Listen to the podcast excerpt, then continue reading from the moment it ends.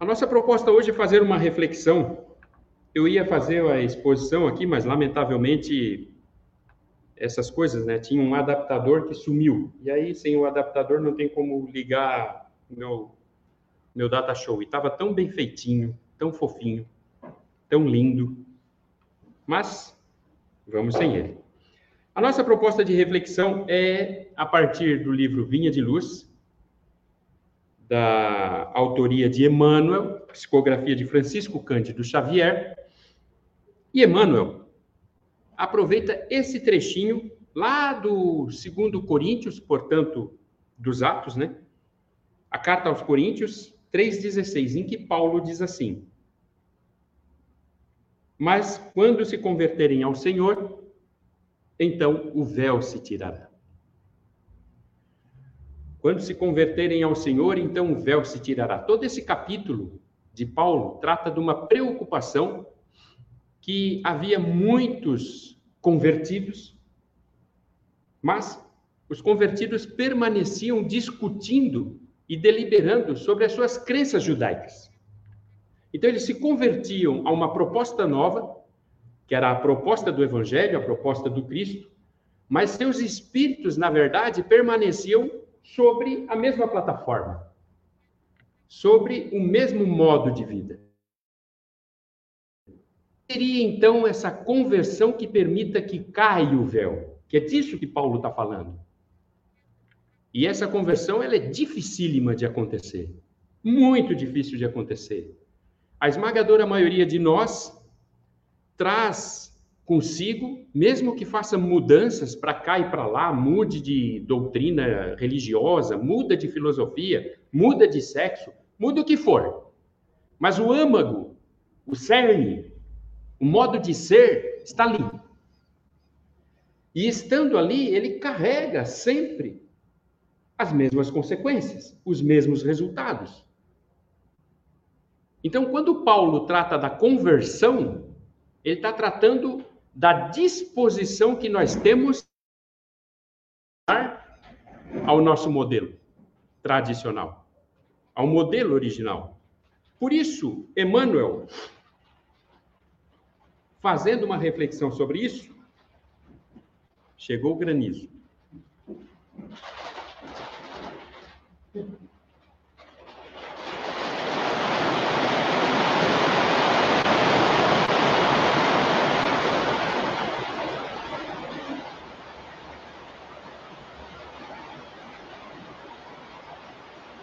E as pessoas tudo são remetidas aos seus veículos lá fora.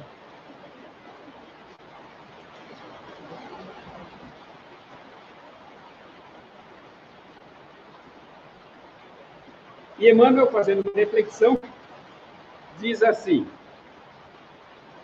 Não é fácil rasgar os véus que ensombram a mente humana. Dá para ouvir? Ah, tem que botar um. Eu estava eu tava falando até agora e ninguém estava ouvindo.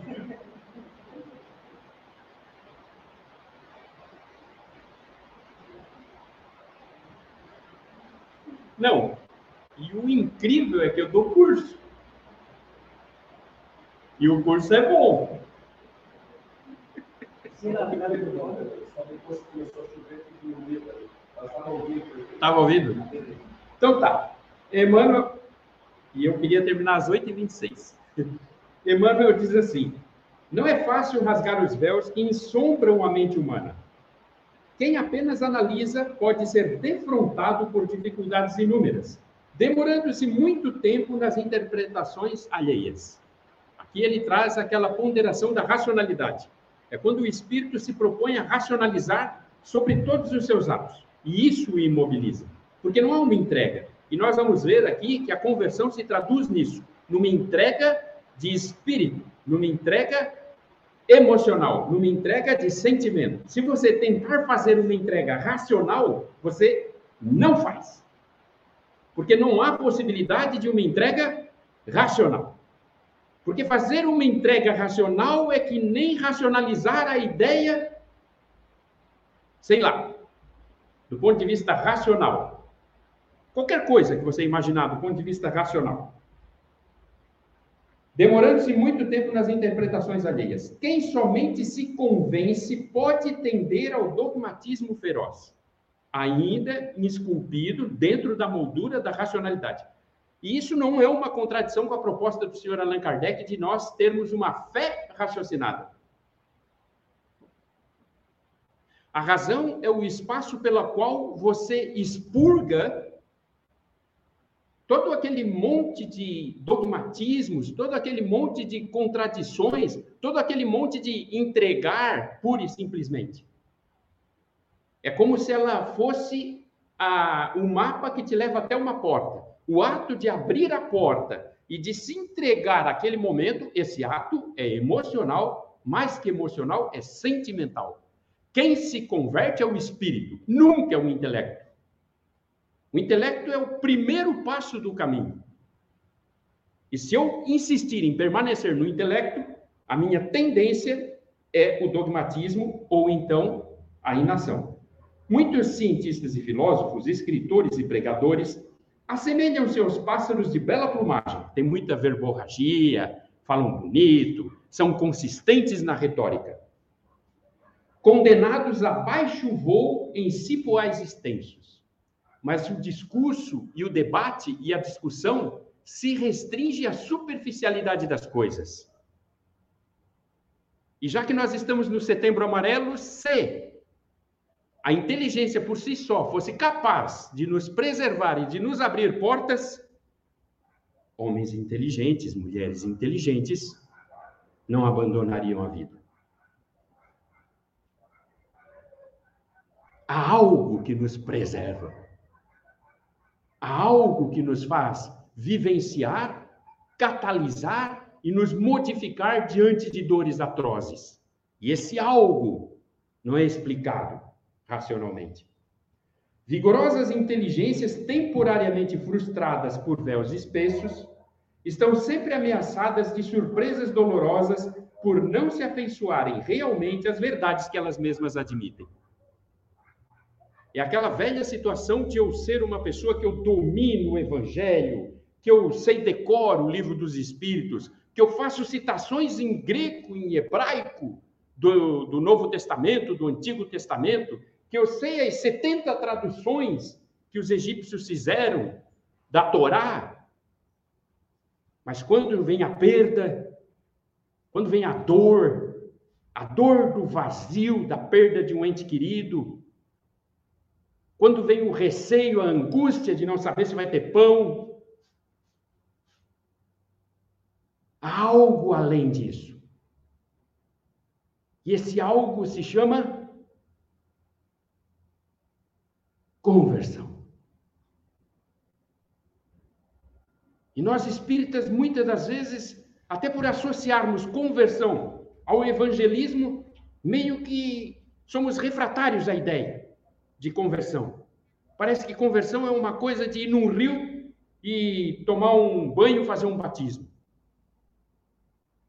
Exportadores de teorias olvidam os tesouros da prática. Exportadores de teoria esquecem os tesouros da prática, arregaçar a manga, ver o que dá para fazer, como é que é, o que está acontecendo, o que, que eu posso fazer.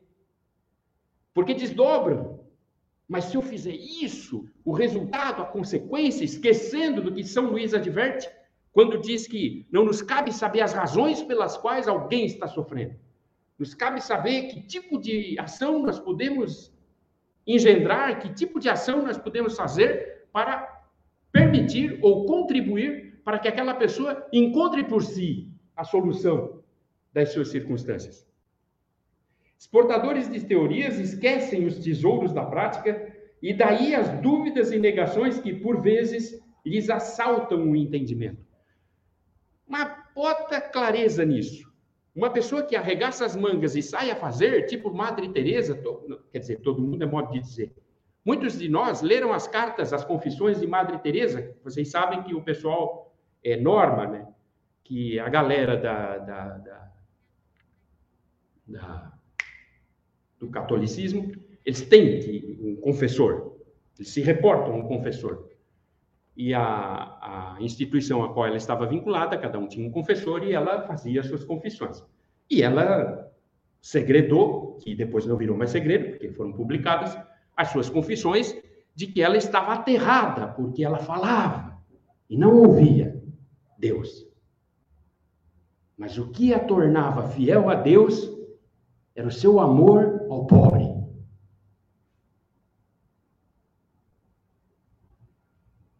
Agora tu imagina se tu não ouve Deus, nada, mas também não faz nada. Tem ninguém.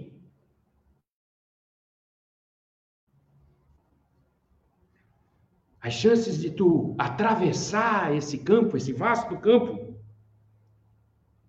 são mínimas.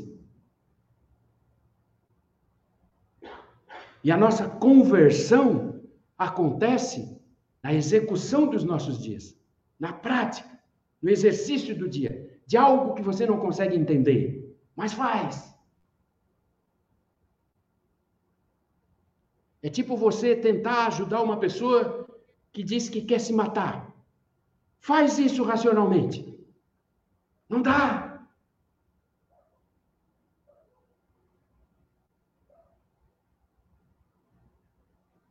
Mas se você realmente entrega o coração, se abre, se coloca à disposição, não fala nada. Eu estou aqui. Aquilo, sem que você consiga estabelecer uma razão por quê, aquilo se torna uma ponte. É disso que Emmanuel fala sobre a conversão. Conseguem teorizar valorosamente. Vejam que Emmanuel tem uma linha mestra conseguem teorizar valorosamente, aconselhar com êxito, mas nos grandes momentos da vida sentem-se perplexos, confundidos, desalentados. É que lhes falta a verdadeira transformação para o bem com Cristo.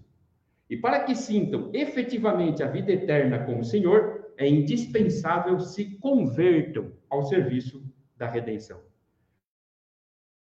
Somente semelhante cume espiritual é que se libertam dos véus pesados que lhes obscurecem o coração e o entendimento, atingindo as esferas superiores em voos sublimes para a divindade.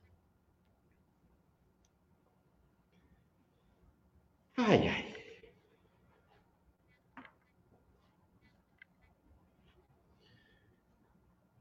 O que Paulo reporta aqui aos cristãos recém-convertidos é que aqueles que efetivamente se convertiam, eles compreendiam que tinham que fazer uma entrega. Essa entrega, como foi dito, é uma entrega espiritual. E essa entrega espiritual, ela não tem um protocolo, ela não tem uma forma, ela não acontece num momento sublime, no teu quarto, à meia-noite, com Jesus aparecendo, envolto em luz. Isso acontece muito particularmente, como aconteceu com Paulo, que na verdade, como nós sabemos, estava com uma carta à cinta, indo a Damasco, justamente para prender cristãos. E quando ele está chegando às portas de Damasco, ele tem aquela célebre visão do Cristo. Saulo, Saulo, por que me persegues? Nas palavras de, de hoje, Saulo, qual é a tua, mano? Qual é o teu problema comigo? Qual é a tua ira? Qual é a tua raiva? Saulo, do que que tu tem medo? E aí, Saulo, num ato de conversão, muito raro, mas exemplificativo, porque é difícil que isso aconteça conosco, Saulo, num ato de conversão, muito raro, mas exemplificativo, ele olha para Cristo e diz: Que queres que eu faça? E aí vem o X da questão. Perceba. Saulo vai para o deserto, porque todo mundo vai para o deserto. Os judeus foram de penca para o deserto. Elias foi para o deserto, Isaías foi para o deserto, Jeremias foi para o deserto, Jesus foi para o deserto, Paulo foi para o deserto. Todo mundo vai para o deserto. Saulo vai ao deserto e lá ele fica três anos debruçado sobre as obras, sobre as anotações de Levi, para ele entender a lógica do Cristo. Então, Saulo usa de todo o arcabouço que ele já tinha, porque ele já era um doutor da lei, ele já dominava as coisas. Aí vem o X da questão, da conversão. Saulo não abandona o que ele é. Não é essa a proposta. Porque o que você é, é o que você construiu. Não há como você romper com você. Você é. Você tem uma estrutura. Você se fez. Durante milhares e milhares de anos, você foi construindo isso que você é. Saulo usa isso, muda a plataforma, se identifica com um novo modelo, que é esse modelo do Cristo, portanto, ele abandona um modelo, mantém a estrutura intelectual dele, mas constrói uma nova estrutura emocional, sensível. E aí reside a nossa grande dificuldade. Porque é complicado você manter a tua estrutura racional, manter o teu pensar, mas interpretar que aquele, aquela, aquela forma, aquele modo de você ver a vida, aquele modo de você se relacionar com as pessoas, aquelas crenças pré-concebidas, aquelas raivas, aqueles medos, aquilo que faz você ser ciumento, ser egoísta, ser orgulhoso, ser vaidoso. Tudo isso está construído num arcabouço emocional. Ou alguém aqui me diz que racionalmente consegue justificar o ciúme, a vaidade, o orgulho, o egoísmo.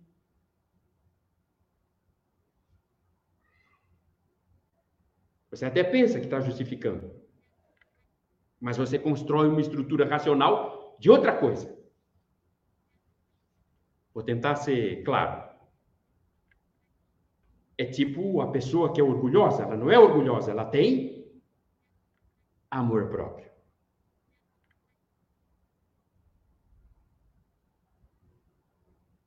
Então, Saulo, a conversão de Saulo aconteceu no campo da alma. E é isso que nós buscamos todo santo dia. É esse momento, esse ápice em que nós encontraremos conosco, nossa alma.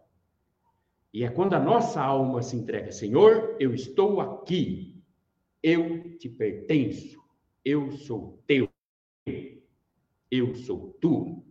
Toma, meu dia é teu.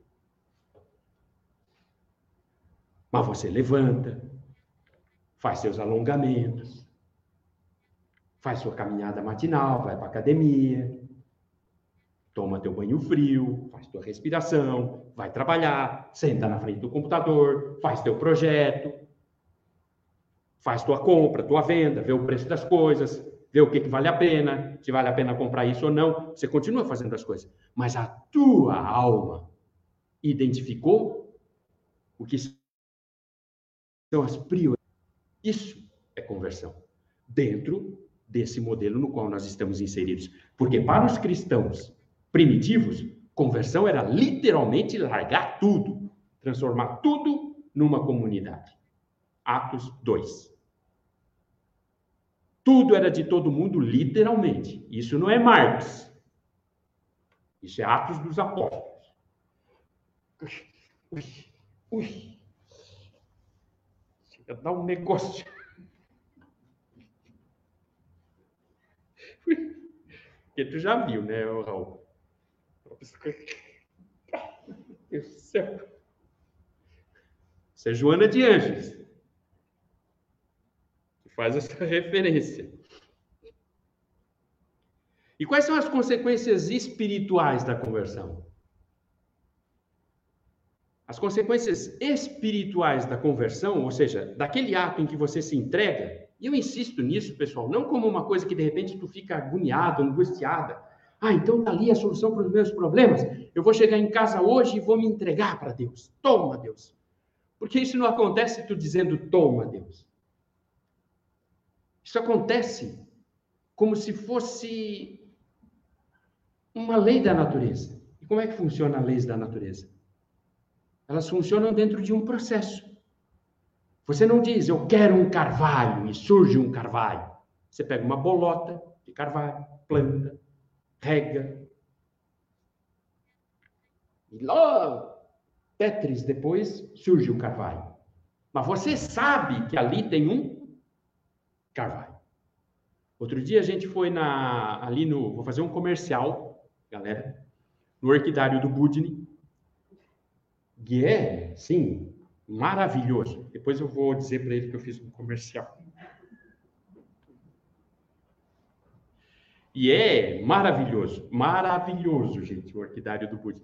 Mas é realmente uma coisa incrível, né? Porque e aí você vê assim, é uma flor mais linda que a outra, uma mais linda, vai que tem algum concorrente aqui, né? Se tiver, pode falar que eu faço aqui também. E é uma mais linda que a outra, uma mais linda que a outra, e é uma coisa de louco, de lindeza, assim. E ele explicando para a gente, ele diz assim, ó, tem orquídeas, eu estou no ramo há 20 anos, ele disse. Tem orquídeas que eu comprei há 20 anos e elas ainda não deram flores. Ele mostrou um, um espaço lá, que ele tem um vasinho, que ele bota, que está cultivando. E é um, sabe, aquelas, aquelas cambuquinhas de doce de abóbora que ninguém gosta. Daí a gente usa aquilo, né? Ou aquelas de margarina que as mães botam feijão na geladeira. Ele tem aquelas cambuquinhas e uns negocinhos desse tamanhinho. Ele é assim, desse tamanhinho. Ele é assim, ah, isso aqui tem três anos. Três anos. Tem umas tabuinhas que ele bota ali na parede e tal. Cinco anos. Mas ele sabe que ali tem uma orquídea. A conversão é assim. Se você forçar a barra e eu quero, eu quero, vou me entregar, não vai rolar. Porque o passo é muito, ele, ao romper, ele dói. Ele rasga. Agora, se você acordar de manhã e disser o seguinte: bom, o que, que eu tenho para fazer?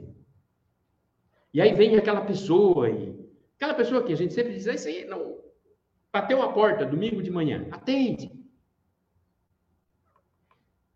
Mas faz com, com aquele zelo, com aquela atenção de quem realmente está fazendo em razão da pessoa e não em razão da conversão. É quem está fazendo porque se relaciona com a pessoa. É como Madre Teresa, que se debruçava sobre os, o pobre. Só toma cuidado para não, tipo assim, ter o teu pobre. Porque às vezes acontece disso, né? Uma vez eu fui fazer uma palestra longe, bem longe daqui, para ninguém confundir. Muito longe, um outro estado.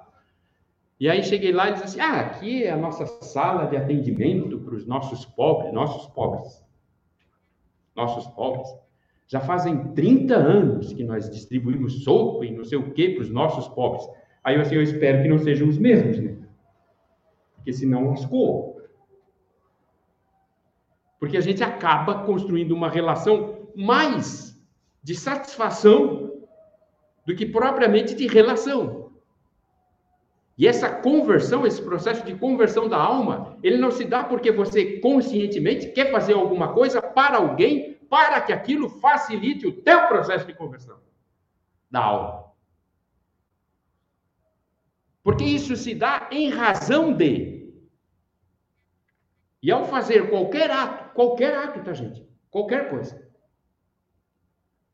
Mesmo no teu trabalho, se tu faz o teu trabalho com excelência, você está fazendo um exercício de conversão. Ah, mas o meu trabalho é remunerado, eu vou ganhar em razão dele. A excelência sempre, e a excelência aqui é excelência emocional. É o bem praticar. É o estar ali e fazer do melhor modo possível emocional. Qualquer coisa. Qualquer coisa que for fazer. Seja no trabalho, seja na relação social, seja na relação familiar, seja na relação amorosa, seja em qualquer circunstância. Não importa se é fazendo um lanche para o filho, não importa se é fazendo um projeto de um foguete. Fez e deu aquilo um nível de excelência, aquilo é um processo de conversão. Notem, e eu volto a usar o exemplo de Saulo, porque por paradoxal que seja, Saulo tinha um nível de excelência. Quando Saulo entrega a alma, sua parte intelectual estava pronta por excelência. E aí você está apto. Mas isso acontece com o exercício da vida. Por isso, Cristo fundamenta seu evangelho na presença, porque sem presença não há possibilidade de excelência, de fazer bem feito. E ainda mais numa sociedade como a nossa, que está cada vez mais hedonista, cada vez mais superficial, cada vez mais ansiosa, porque precisa das coisas para ontem, para ontem, para ontem e para ontem. E como eu disse, as consequências espirituais da conversão, que eu ia expor ali, mas não está ali, está aqui. É primeiro compreensão. E o ato de compreender se traduz em você introjetar de forma consciente. Compreender é um ato de introjetar, ou seja, trazer para dentro de você de forma consciente. Qualquer coisa. Seja o que vocês quiserem. Ah, eu vou ler, sei lá, um romance. Traga para dentro de você de forma consciente. Elabore aqui, medite aqui. Ah, eu vou ler Nietzsche. Ah, eu vou ler, sei lá. Ah, eu vou ouvir um clássico. Ah, eu vou ouvir Chitãozinho Chororó. Ah, eu vou fazer uma cadeirinha de madeira. Ah, eu vou escrever um texto. Ah, sei lá, gente.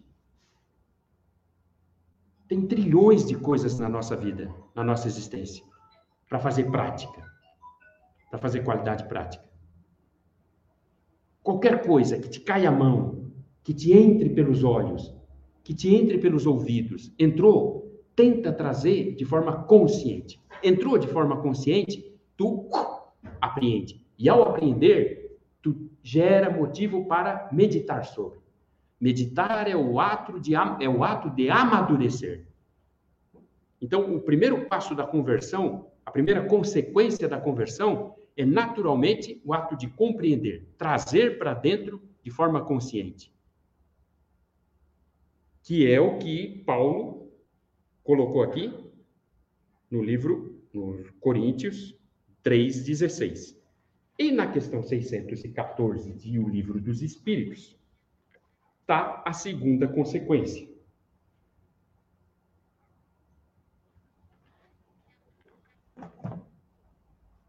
Meu Deus. E qual é a segunda consequência da conversão?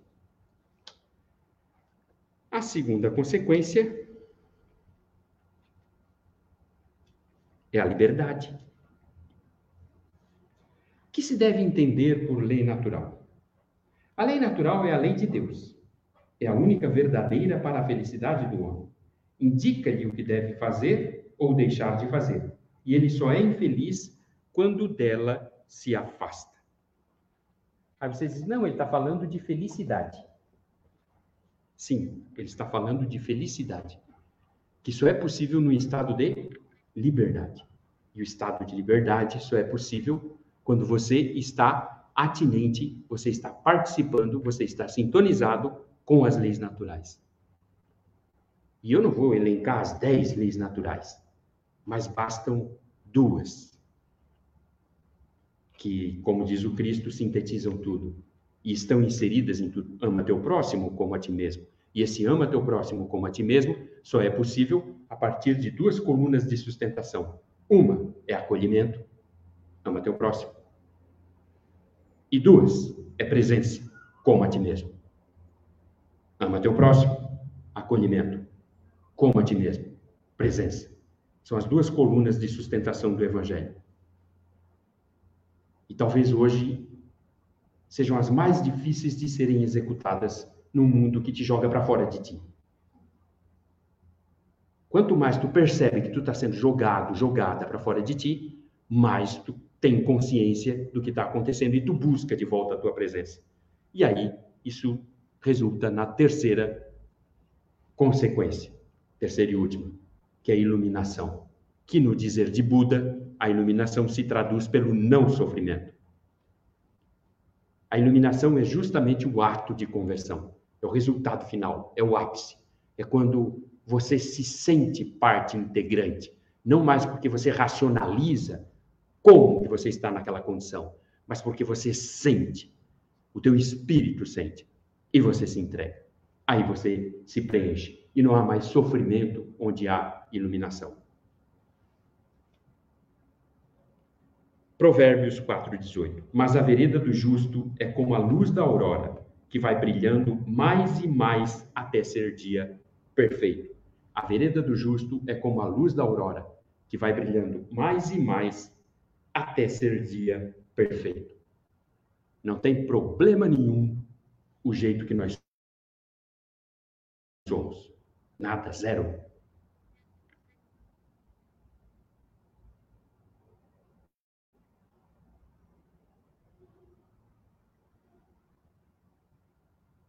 Que assim seja.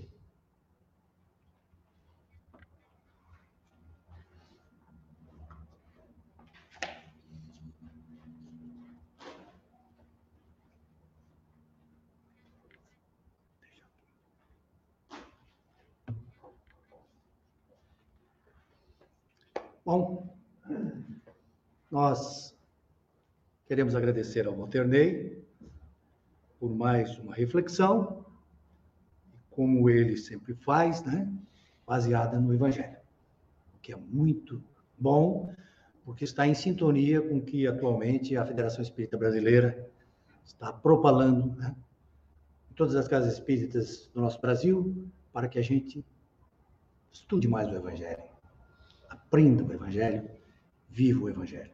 Obrigado, Walter Bem, agora nós vamos realizar aquilo que nós chamamos de irradiação.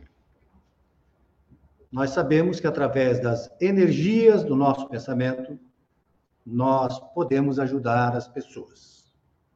Como? Emitindo em direção a elas bons fluidos, boas vibrações.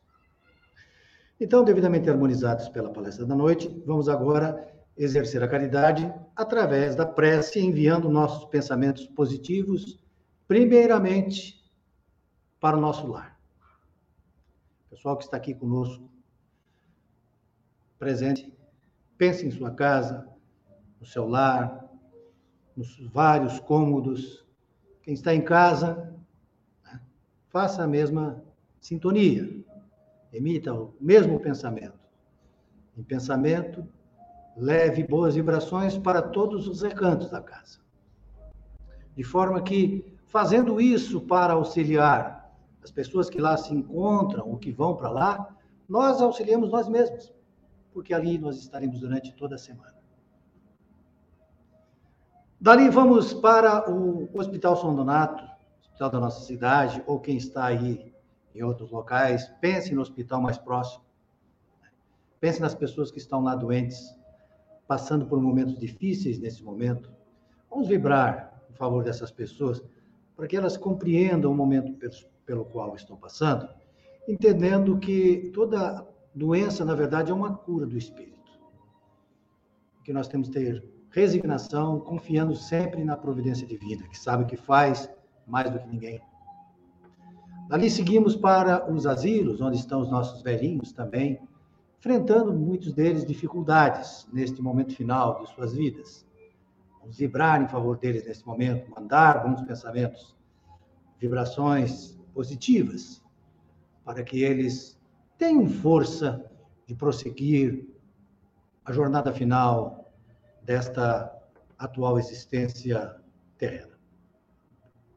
Vamos também pensar nesse instante nas crianças desamparadas, principalmente aquelas que não têm um lar, estão acolhidas em alguma instituição, que elas possam, nesse momento, receberem as nossas vibrações, compreender que tudo é um aprendizado. Todas as dificuldades pelas quais nós passamos em nossa vida é um aprendizado da providência, o ensino da providência, e um aprendizado para nós. Vamos sempre vibrar pela aquelas crianças que estão em dificuldade. Ali vamos também nos dirigir para os locais onde estão as pessoas presas, né? passando por esse momento difícil também, a fim de que reflitam as suas atitudes e retornem o quanto antes para o convívio popular. E nesse momento também vamos nos dirigir em pensamento, em vibrações positivas, para as famílias desses presos, que são, na verdade, as famílias, a mãe, a esposa, o filho, a filha, ao visitá-los, ao manter contato com esses presos que os sustentam, na esperança de um amanhã melhor. Vamos vibrar nesse instante por aquelas pessoas que estão passando por dificuldades, de qualquer tipo, inclusive nas suas casas, algumas pessoas doentes, ainda passando por sérios problemas. Vamos nos lembrar também dos espíritos. Muitos deles nem sabem, às vezes, que já perderam seu corpo físico, que já morreram, né, do ponto de vista material. Encontram-se aqui, entre nós, circulando, tentando viver uma vida que eles não têm mais, vida corporal. Que eles possam compreender isso, que eles busquem, encontrem o seu caminho prosseguindo na caminhada. Em especial, nós nos lembramos agora, nos lembremos agora dos nossos irmãos suicidas. Jesus disse que nenhuma ovelha se perderia do rebanho a ele confiado. Então, todos eles pertencem ao rebanho de Jesus. E, no devido momento, esses nossos irmãos serão acolhidos e encaminhados para prosseguirem em sua jornada. Vamos agora nos dirigir em pensamento, em vibrações positivas para os nossos dirigentes, tanto sejam eles municipais, dirigentes municipais, estaduais, como dirigentes federais, como as pessoas que gestionam recursos públicos, instituições públicas ou privadas, para que eles estejam sempre atentos aos verdadeiros interesses do povo a espiritualidade sempre atua para inspirar esses dirigentes para que eles façam aquilo que é do interesse coletivo. Então, nós devemos sempre vibrar, dirigir os nossos pensamentos, orar pelos nossos dirigentes. E aqui nós incluímos também os dirigentes religiosos, porque cabe a eles uma tarefa muito importante, que é a tarefa de ajudar Jesus a implantar o reino de Deus na terra. Jesus trouxe a mensagem, trouxe a semente, ele precisa de pessoas que ajudem a plantar essa semente. E os dirigentes religiosos têm uma responsabilidade muito grande nessa tarefa e nós devemos sempre também orar por eles. Vamos agora, então, por fim, vibrar em favor de cada uma das famílias, especial em favor da nossa família que é o laboratório onde convivem os afetos e os desafetos, para através do amor de pai, de mãe e filho, ou de filha, sedimentar ou reeducar os sentimentos, utilizando o poderoso instrumento do perdão. Vamos realizar agora aquilo que nós denominamos de fluidificação magnetização.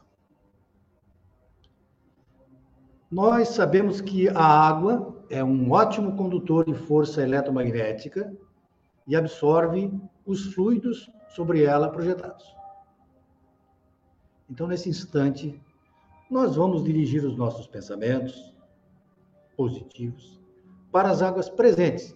Nós aqui que estamos no local, na casa espírita, vamos nos concentrar nas águas que aqui estão vocês que estão em casa, concentrem-se nas águas das suas residências.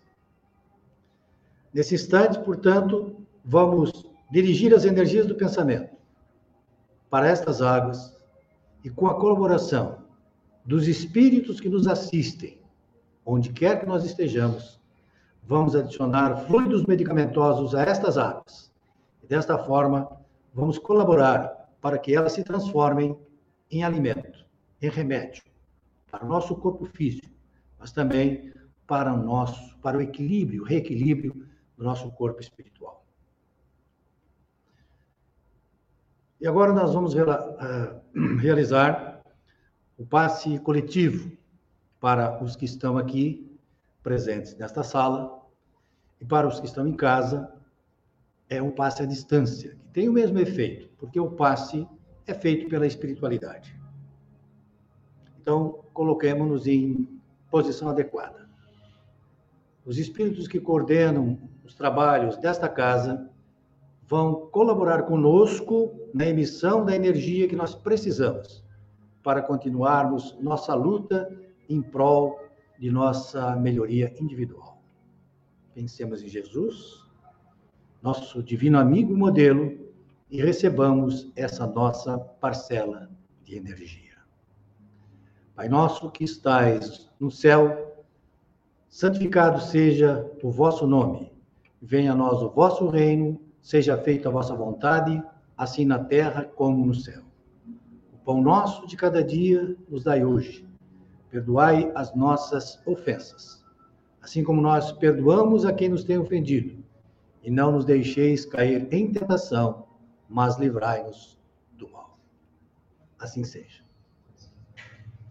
Mais uma vez, nós agradecemos ao Walter Ney pela reflexão da noite. Né? E assim, nós damos por encerrados os trabalhos desta noite na Associação Espírita Consolador Prometido, lembrando que na próxima semana nós teremos uma convidada especial, uma palestrante especial, que é a Série Diniz, lá de Pedro Leopoldo Terra, de Nascimento, de Chico Xavier, que já esteve aqui nessa casa, conversou conosco. Né? Ela esteve aqui na nossa região, do Sanga. Né, Walter? Depois o Walter levou ela para Florianópolis. É muito gente boa. Ela não estará presente porque né, poderíamos exigir que ela viesse pessoalmente aqui fazer a palestra e voltasse para Pedro Leopoldo, né, nessa, nessa, época. Então, será projetado como nas, nas outras palestras aqui na tela, e nós estaremos todos aqui vibrando por tudo aquilo que com certeza ela irá nos dizer e nos ensinar. Então, até semana que vem. Boa noite a todos.